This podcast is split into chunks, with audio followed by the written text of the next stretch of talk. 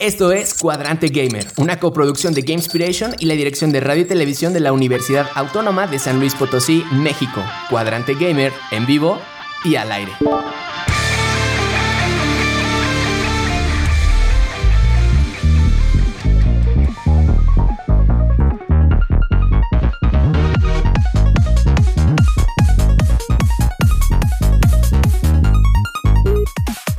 Bienvenidos todos y todas, esperando que se encuentren bien. Desde aquí Buena Energía, les Zain Ramírez, maestro en diseño y desarrollo de videojuegos. Hoy en su emisión número 90, emisión número 90, Cuadrante Gamer es Cucuchillo Maxorbe, Nanis Ariel Guerrero en edición, Maxorbe en coproducción y desde cabina Manuel Castillo, lanzándonos al aire. Bienvenidos chicos. Hola. Hola, saludos, ¿cómo están? Buenas noches, buenas noches. Venga, super, pues hoy traemos un tema muy, muy, muy acorde. The Last of Us. ¿Qué tal, Vindriaf? ¿Cómo estás? Hola, hola. Gracias por estar por ahí en el chat. Vamos a hablar de The Last of Us. Debido a este reciente relanzamiento, nos hacemos la pregunta. ¿Era necesario? ¿Era realmente necesario un nuevo The Last of Us? Pues bueno, estaremos platicando acerca de eso. Como cada semana agregaremos un nuevo tema a la playlist musical y como siempre ya saben que estamos atentos en Twitch para leer todos sus comentarios. Esto es Cuadrante Gamer. Bienvenidos. Pues venga Javi, ¿qué nos platicas de The Last of Us? Hace unos días se estrenó el polémico remake de The Last of Us para PlayStation 5. Sin embargo, este lanzamiento ha provocado diferentes reacciones, ya que, aunque hablamos de uno de los juegos más aclamados de la industria, nos preguntamos si realmente era necesario un remake del juego. Por lo que, en el programa de esta semana, tratamos de responder esta pregunta. Así que escónese de los clickers porque vamos a comenzar.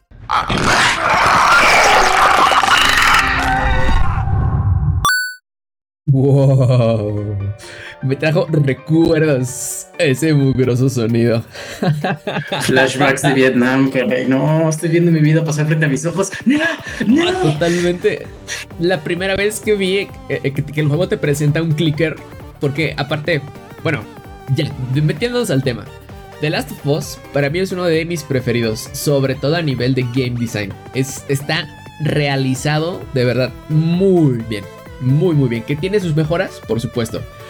Pero a nivel de diseño de niveles, de introducción de mecánicas, de inmersión, de fluidez con el control, etcétera, es una joya completa. Entonces, cuando te presenta a estos enemigos clickers, que son justo los que escucharon que hacen ese sonido como que. Oh, no manches. No, no, no. Porque te lo pones súper de frente. Y aparte como inofensivo la primera vez, ¿no? Como que te permite explorarlo. Aparte es un juego que tiene mucho lore, decimos, como mucha historia detrás, mucho sustento. Y hay como libritos, notas que puedes ir recolectando a lo largo del juego. Y justo te cuentan la historia de cómo es que los clickers llegan a ser clickers. Y... Pero bueno, dijimos que eh, tenemos este relanzamiento. Uno de los mejores, de verdad, desde mi perspectiva, mejores, mejores juegos que tenemos. Nos preguntan que qué es un clicker. Es que precisamente es un, enemigo en el juego que no puede verte, pero te ubica mediante el sonido. Y hay diversos elementos.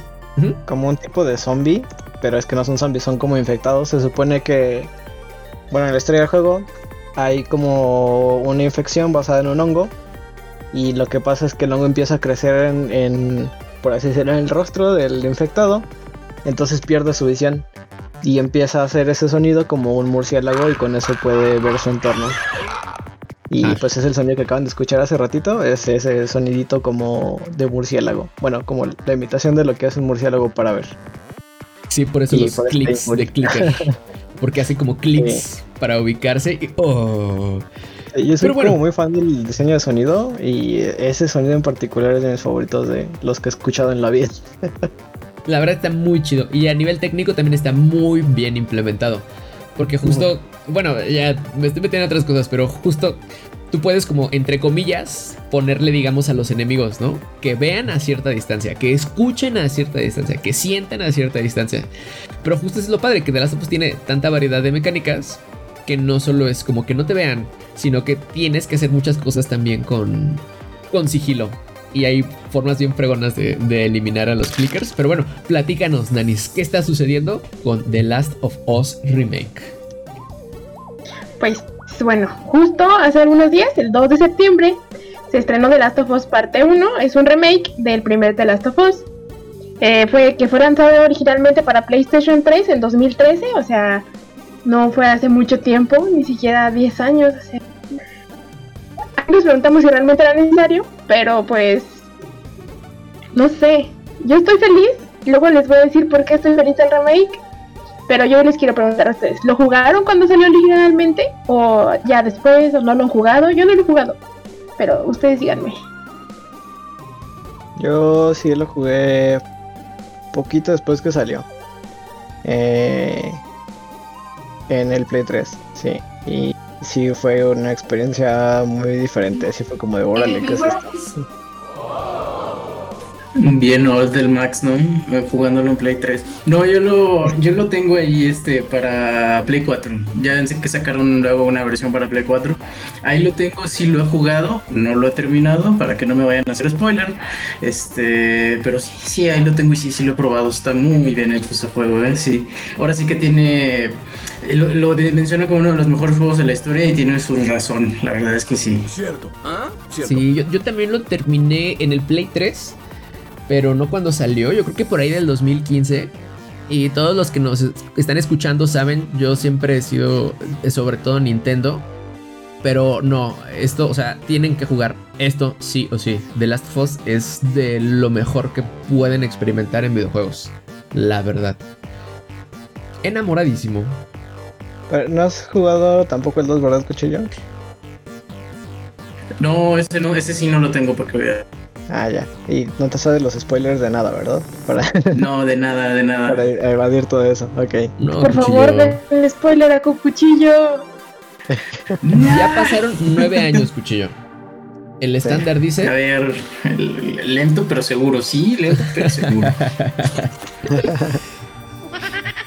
no, la neta, síguele, Cuchillo, no te vas a arrepentir. Neta, no. Aparte, son de estos juegos que tienen eh, eh, no sé, porque hay muchos juegos donde siempre es como el bueno es bueno porque quiere salvar al mundo y el malo es malo porque lo quiere destruir. Y ya estamos cansados de ver esos juegos, esas películas, esos libros, ¿no? Donde no desarrollan al personaje, donde no hay algo más de fondo. Y The Last of Us te mete en este tipo como de dilemas morales, donde realmente haría esto como por el bien o cuál es tu concepción del bien.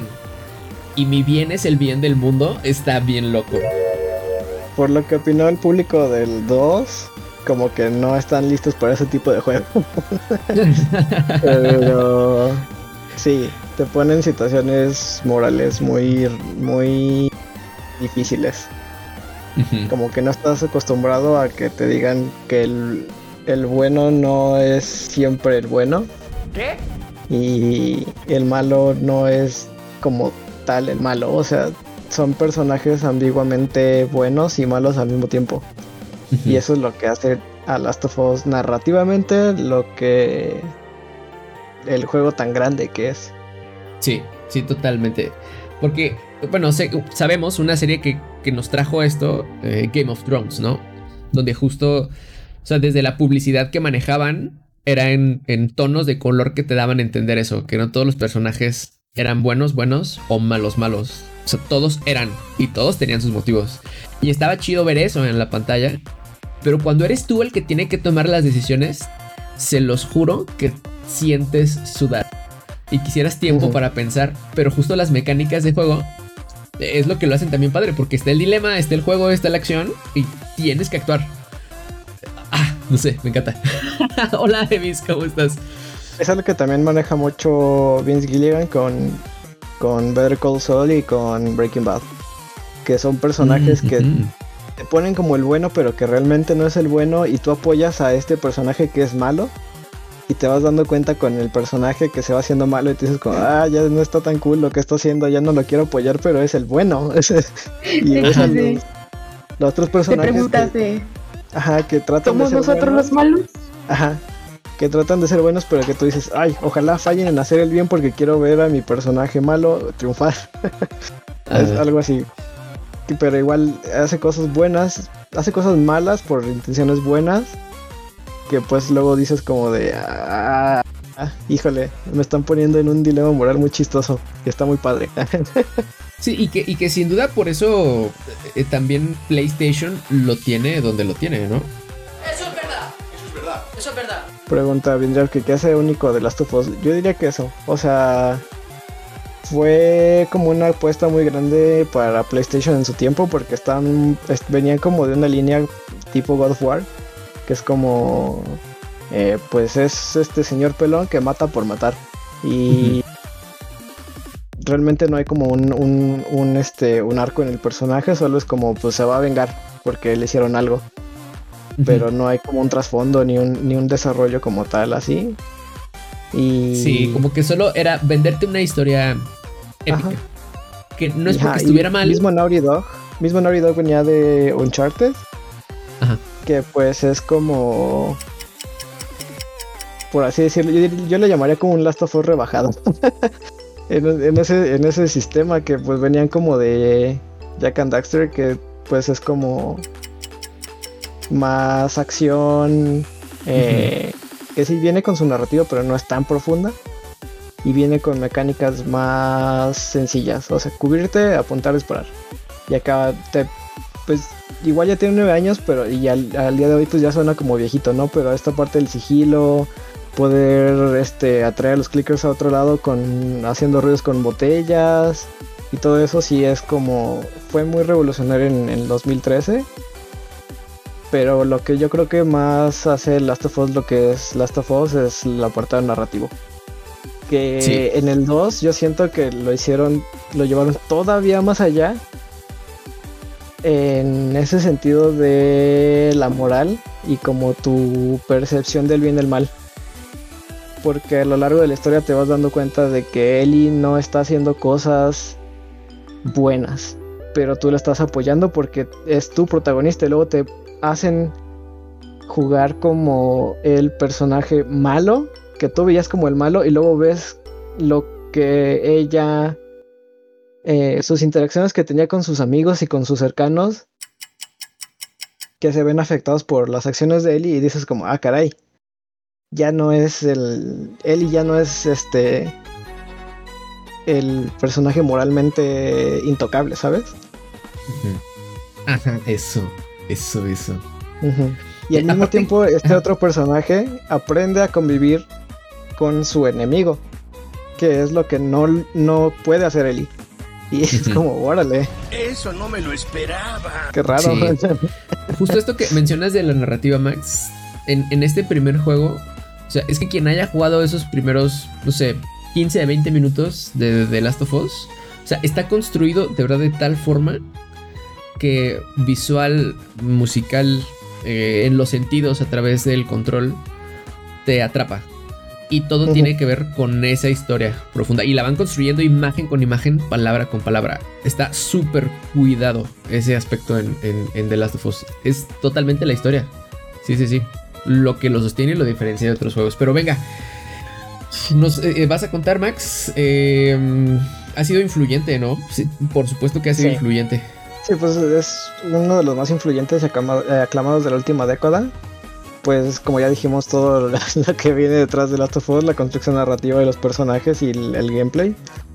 Pero pues, ahora vamos con la parte medio negativilla. Que pues con el remaster, bueno, para PlayStation 4 se lanzó un remaster de The Last of Us 1. Y con el Last of Us Part 1 que se acaba de estrenar, ya se lanzó al mercado tres veces. Y pues la pregunta obligada es: ¿es realmente necesario un remake? Damos tiene nueve años. Eh, ¿Ustedes qué opinan? Yo, yo sí digo que así necesario, necesario. Necesario, si que digas, ¿le urge un remake? Pues no porque no es tan, tan antiguo, pero pues mira, nadie nos va a obligar a, a comprarlo y personas quizá como, como Andrew se lo puedan comprar las veces que quieran. Entonces, pues que tiene sus pros y sus contras. Así que no creo que haya sido necesario, pero pues algo bueno de salir, ¿no? Yo, yo creo que es muy, es bueno, o sea, es- es- está difícil decir, ¿no? Porque como dice Dani, tiene sus pros y sus contras. Por un lado está muy fregón que un título tan bueno y tan aclamado siga siendo accesible para las personas, ¿no? Pero vaya, tenemos esta cuestión de que el remake de Play 4 lo puedes jugar en el Play 5, ¿no? Entonces realmente pues no es tan necesario y luego el precio por el que lo están vendiendo también es exorbitante, ¿no? Que creo que es uno de los primeros juegos que se venden a, 60, a 70 dólares, este, lo cual creo que se había visto muy pocas veces antes. Entonces, eh, pues sí, levantan muchas preguntas y pues yo no sabría decirte realmente, como no tengo Play 5 no me tengo que preocupar por comprarlo, ¿no? ¿Verdad? Pero si tuviera la oportunidad tal vez sí lo dejaría pasar por esta cuestión de que ya tengo la versión de Play 4 y lo puedo jugar en el Play 5, ¿no? Buen punto. Oye, Max, pregunta. Eh, ¿Qué cosas hay alrededor de The Last of Us? O sea, me refiero a eh, como negocios periféricos, como merchandis- merchandising, em, no sé, figuras, la Ah, sí. serie. Justo eso, ajá, la serie. Eh, Ujú. Se está haciendo una serie para HBO en la que pues se narra la historia del primer Last of Us y ya tuvimos ahí como trailers y cositas. Yo siento que es más que nada por eso, o sea, porque siendo como el pilar de Naughty Dog, pues sí, creo que ellos mismos dijeron como pues si podemos, pues vamos a hacerlo. Y no siento que sea tanto para usuarios de PlayStation eh, en general, sino para PC, porque este mismo juego se está preparando para lanzarse en PC. Pues sí trae algunos pros. Esta, esta versión. Tenemos por aquí una, una listita que les vamos a compartir. Em, bueno, solo quiero. Para dar, para dar mi aportación ahí en esa cuestión. so-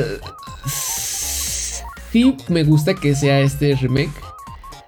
eh, para que sea justo como la versión última. La versión que merece ser de Last of Us. Mm. Porque, como bien dice Cuchillo, el del 4 es. eh, eh, no es este. Es, es más bien casi como un reboot, ¿no? No es. O sea, no es. No está totalmente hecho como este, que es una de las características, desde cero. Es el pináculo de su evolución. Y mm, en el Play 3 tenía, se veía muy bien, la verdad, y, y podías jugarlo muy padre, pero tenía bastantes limitaciones justo porque era demasiado para una Play 3. Entonces como que ahora sí estás viendo realizado aquello que era como el sueño para la Play 3. Pero bueno, luego mis fantasías también se acaban, ¿no? Cuando veo todo esto que hay alrededor. Pero venga, les platicamos. Por supuesto que hay mejora gráfica considerable. Corre en el mismo motor que The Last of Us 2. Tiene ray tracing, que esto nos va a garantizar mucha más calidad en la iluminación natural de personajes, etcétera, y eh, por tanto mucho más realismo. Animaciones que son más pulidas, ya eran buenas y más pulidas ahora. Mejor inmersión con el control. Ya saben ustedes, este control del Play 5 que es una chulada. Y, y que aparte está este reconstruido totalmente, como les decíamos. Y que el audio va a ser en 3D. O sea que esto está cool porque si lo puedes jugar así como con tus audífonos y demás, eh, sí vas a sentir que estás como en una peli de terror, ¿no? Y, y que ubicas mucho más fácil todos esos sonidos alrededor tuyo. ¿Cómo ven? ¿Valdrá la pena solo por esto? ¿Qué opinan Yo de estas creo que- características? Yo creo que sí, porque, pero a ver, hay una cosa que tengo que decir y es que el audio 3D solo se va a poder escuchar con eh, los audífonos del Play, porque ya ven que tiene como que su equipo especial, ¿no? Sí, se supone que podrías escucharlo bien con unos audífonos que tuvieran esa tecnología, pero en teoría eh, los de PlayStation están como desarrollados específicamente para la consola y para que sus juegos se escuchen mejor. Pero en teoría podrías con otros audífonos. Espero que sí se pueda con otros audífonos, porque eso ya. Hay estaría- una- Eso se me hace muy, muy cool. Ujú. Hay una forma de saberlo, ya saben, gente. Regalen, regálenos un Play 5 y lo averiguaremos. Claro, cuchillo. Y unos audífonos normales y unos de Play 5 para ver la diferencia. Sí, para comparar, exacto. Pero yo- otro pro que creo es que también va a salir para PC. Y es por eso que yo sí estoy contenta con el remake. Todavía no sabemos cuándo, ¿verdad? Pero va a salir. Y yo creo que sí lo voy a comprar. Porque sí le tengo muchísimas ganas a jugar a The Last of Us. Sí, tienes que, tienes que, Nanis. Ya te dije, Nanis, no esperes, cómprate un play y ya con eso. no, Cucuchillo, no todos tenemos la posibilidad. Vente al lado oscuro, Nanis. También son en cuestión de mecánicas, ¿no? De gameplay, Nanis. O. Sí, ¿verdad? Así es, sí, sí, sí. Porque, bueno, tenemos dos categorías, ¿no? Los remasterizados, que son en lo visual, y los remakes, que ya hacen mejoras eh, también en el gameplay. Pero en este caso, en The Last of Us, no tenemos tantas mejoras en el gameplay. De hecho, creo que solo mejora eh, algunas inteligencia artificial. Pero no tenemos ninguna otra mecánica de The Last of Us parte 2 que se hayan este, mudado también al parte 1, ¿no? No podemos disparar desde el, desde el piso ni ponernos pecho tierra. Entonces, el gameplay no cambia mucho. De hecho, casi nada. Sigue siendo el mismo casi de 2013. Así que yo les voy a preguntar. ¿Creen que esto va a demeritar eh, este remake? Yo creo que sí los puede decir como de, oye, si ya viste todo esto, hubieras podido agregar alguna otra cosita del gameplay, ¿no? Yo creo que pudieron haber hecho un poquito más, ¿no? Pero no está mal. No digo que sea, no digo que, que lo hayan hecho mal, pero sí le pudieron echar ahí un poquito más de ganas, ¿no? Que se note. Buen punto. Sí, sí, yo siento lo mismo. O sea, si ya, pues, si ya iban a hacer esto, pues ya le hubieran metido como las como mecánicas que evolucionaron del 1 para el 2 a este remake, pero pues no lo hicieron y eso sí está feillito, la verdad. Quién sabe ahí si habrá sido como cuestión de limitación técnica. Hay, ya, ya, cuando te metes a más, un poquillo más a fondo al game design, hay unas cosas que se llaman como feedback loops. Y es como qué tantas cosas buenas pasan en el juego y qué tantas cosas malas y cómo se afectan unas a otras. Quién sabe si mecánicas nuevas harían como Mm, Podrían romper el juego. fácil el juego, exacto. Sí, sí. No, no, no lo veo, no, no lo tengo en mente. Que puede que simplemente haya sido. Ay, no, no hay que hacer nada. Y, o, que a lo mejor hayan dicho, no, queremos sacar la versión pues, lo más fiel a la original. No, no sé.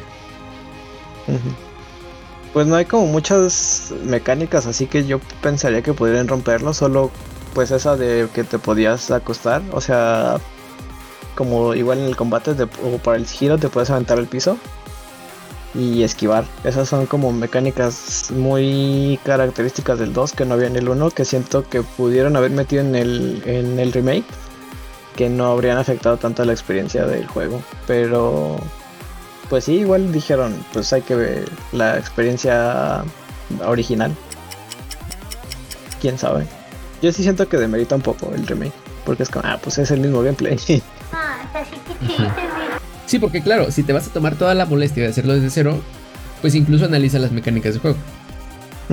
Porque si no, solo lo estás mejorando visualmente. Claro, claro. Eh, ah, ¿Traes algunos ejemplos, no, Max, de, juegos que lo han hecho muy bien? Y este. Pues hablábamos de que hay ejemplos de remakes que mejoran por completo la experiencia del jugador y reviven juegos eh, que los fans querían volver a experimentar que pues unos de estos son como Resident Evil 2, eh, Final Fantasy VII, o Crash Bandicoot o Demon Souls, que salieron todos por la generación pasada y pues vimos cómo revivieron a... A mí se me hizo más notorio en Resident Evil 2, porque sí se ve completamente diferente. Y o sea, es un juego también legendario. O sea, es como uno de los, de los pináculos del survival horror que por ejemplo yo no tuve oportunidad de jugar en su tiempo y cuando lo sacaron remake fue como de, órale, sí está chido. y a los tanto a los nuevos como a los fans del juego original les gustó. Y entonces siento que eso es como lo que lo sí, a pesar del cambio tan drástico de cámaras y mecánicas. Ajá, siento que es lo que todos los remakes deberían apuntar a eso, o sea, a gustarle a los fans originales y gustarle a los nuevos jugadores. Mm. Y pues eso es algo que lograron todos estos eh, que mencionamos, que pues siento que The Last of Us quizá no pudo lograr tanto, pero más bien porque no tiene tantos años de existir como Resident Evil 2. o Final Fantasy VII, que pues sí son de los 90, ¿no? Cierto, y también cierto. tenemos varios ejemplos de remakes feos, como el de Silent Hill para Wii, el HD Collection, que ese sí está feyote, y el, la colección de GTA Trilogy que salió hace poquito también. Híjole, chispas. Sí, ¿Cómo les falló ahí? ajá. Del Silent Hill hasta creo que hubo problemas con los con los sprites y con los assets y todo, y las fuentes creo que los perdieron terminaron de que usando Comic Sans ahí. Chango. Ajá. Sí, es que se, eso, esa, bueno, esa colección HD para hacerla usaron este una una build incompleta del juego. Ah. Entonces, este, sí, haz de cuenta de que Konami perdió el código fuente. Entonces, este, a los que hicieron el remake le dieron este una sí, no, una versión viejita incompleta. Y se tuvieron que basar en esa versión incompleta para hacer la colección en HD. Por eso fue hecho. Qué Wow. feo. Es algo que también pasó con, con el GTA entonces, ¿no? Igual que el- se los encargaron, Rockstar se lo encargó como un tercero y lo metieron así como en la máquina embellecedora y salió todo feyote. Sí.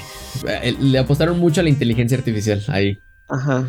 Pero bueno, venga, pues terminando el tema de hoy. Sin duda que esta de verdad creemos que es la versión definitiva, definitiva, definitiva de The Last of Us. Al final, si no se quieren animar a comprarla todavía, pues pueden checar ya por ahí hay muchos gameplays y muchas eh, screenshots y análisis. Al final, eh, pues ustedes tomarán esa decisión. Pero sí, The Last of Us es algo que tienen que jugar. Sí. O sí. Venga, pues eh, hoy nos despedimos con... Como ya es septiembre, vamos a decir adiós con mariachi. Así que es tiempo de despedirnos, chicos. Sí. Con mariachi. Se va a antojar un pozolito. Adiós, cuídense. Sí, exacto, se comen un pozolito, unos tamalitos, este, no tomen mucha, mucho refresco, tomen agüita, ya saben, ya saben. no tomen tanto frutti. Tequila. Exacto. Venga, pues los dejamos con esto que es Kakariko Village de The Legend of Zelda Ocarina of Time a cargo de Mariachi Entertainment System, Mariachi MES, tema ya disponible en la playlist Game Inspiration Music en Spotify. Igual recuerden suscribirse a la versión en audio podcast de este programa, revisar nuestros paneles de Twitch, seguirnos en Insta y aterrizar en nuestro Discord. En todos lados somos Game Inspiration, se despide Zain Ramírez. Esto fue Cuadrante Gamer, que el pador, el valor, el poder y la sabiduría sean la fuerza que los acompañe.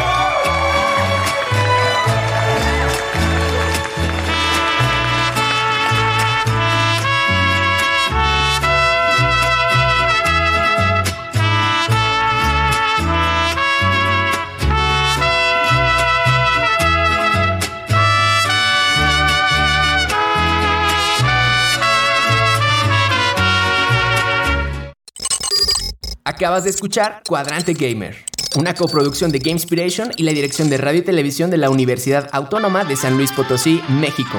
Hasta la siguiente emisión, Cuadrante Gamer, en pausa.